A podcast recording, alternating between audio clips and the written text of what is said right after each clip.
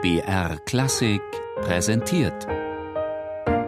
Stichwort: Lexikon der alten Musik. Immer sonntags in der Sendung Tafelkonfekt um 13.05 Uhr. Bayreuth, oberfränkische Kulturstadt.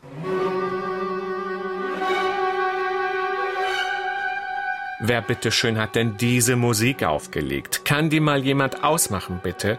Das ist ja wieder klar. Beim Stichwort Bayreuth kommt sofort Richard Wagner, Grüner Hügel, Festspielhaus. Wie ein Pavlovscher Reflex ist das. Aber dies hier ist ein Lexikon für alte Musik und es gibt auch ein Bayreuth vor Wagner. Danke. Das Bayreuth, das ich meine, ist über 100 Jahre älter und klingt völlig anders, höfischer, leichter, zauberhafter.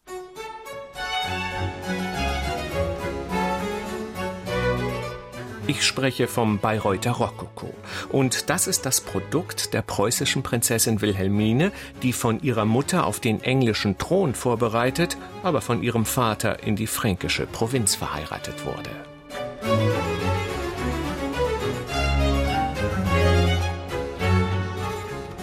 Ich war wie das Schaf unter die Wölfe, mitten unter böse und gefährliche Menschen an einen Hof geraten, der eher ein Bauernhof zu nennen war.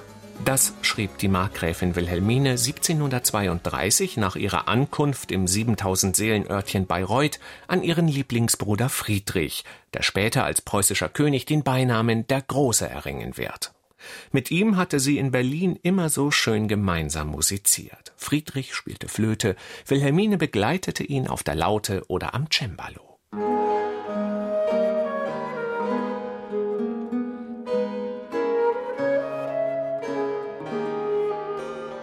Denn die Markgräfin war eine kunstsinnige, gebildete Frau, die mehrere Sprachen sprach, sich auf Philosophie verstand, Musik nicht nur spielte, sondern auch selbst komponierte und sofort damit begann, Bayreuth ihren architektonischen Stempel aufzudrücken, ohne Rücksicht auf die nicht eben prall gefüllte Schatulle ihres Gemahls.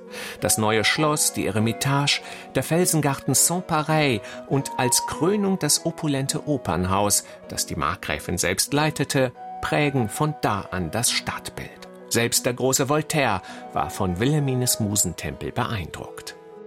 Bayreuth ist ein wunderlicher, stiller Ort. Man kann da alle Annehmlichkeiten eines Hofes ohne die Unannehmlichkeiten der großen Welt genießen.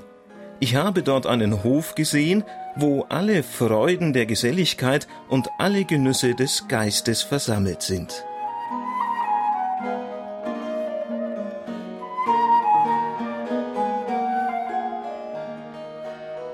Das markgräfliche Opernhaus gilt heute als das schönste und größte erhaltene Barocktheater Europas, in dem unter anderem die Festivals Bayreuther Barock und Musiker Bayreuth stattfinden. Wie gesagt, es gibt auch ein kunstsinniges Bayreuth vor Richard Wagner.